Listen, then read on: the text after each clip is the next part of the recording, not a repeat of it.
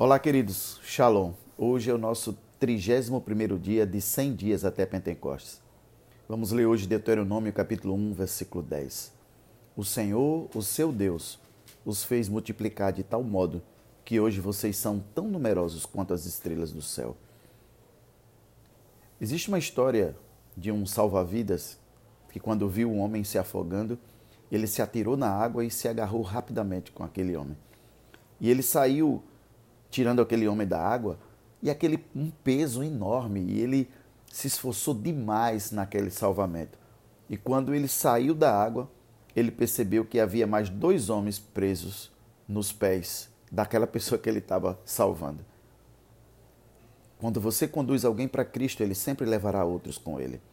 Ajude a salvar uma pessoa que ela ajudará a salvar outras.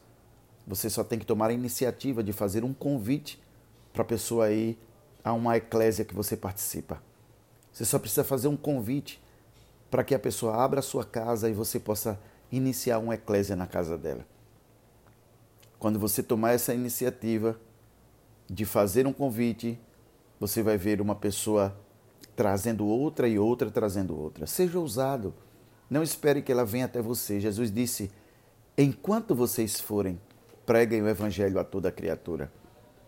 Um certo escritor chamado Albert Hubbard, ele disse o seguinte: quem quer obter leite não deveria ficar sentado em um tamborete no meio do campo esperando que uma vaca se aproxime. Não é verdade? Tenha o alvo de convidar o máximo de pessoas que puder. Contate o máximo de pessoas que puder. É, Wayne Gretzky, ele disse: você perde 100% das jogadas que nunca fez. Jim Rohn fala de uma lei chamada lei dos números, através da parábola do semeador. Então ele explica que Jesus revela um segredo poderoso nessa parábola. Quanto mais sementes você lançar, maior será a chance de obter colheita. Ele diz que se você convidar 10 pessoas, só uma dirá sim.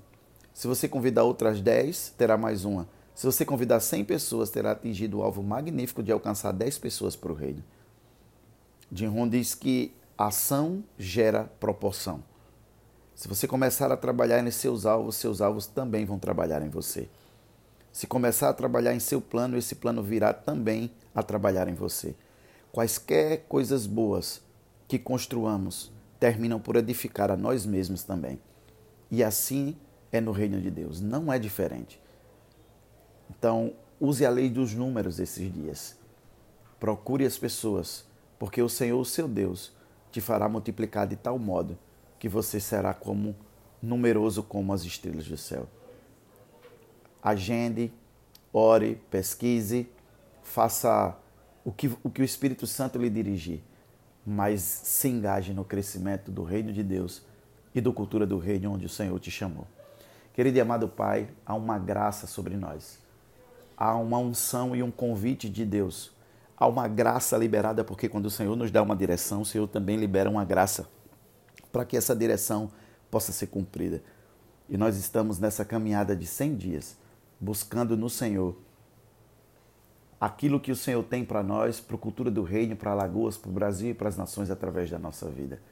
Nós te agradecemos por tudo e assumimos o compromisso de sempre estar convidando alguém para ministrarmos o Senhor alcançá-lo com amor, com a bondade e a misericórdia do Pai. Em nome de Jesus. Amém. Deus abençoe, querido. Beijo no coração.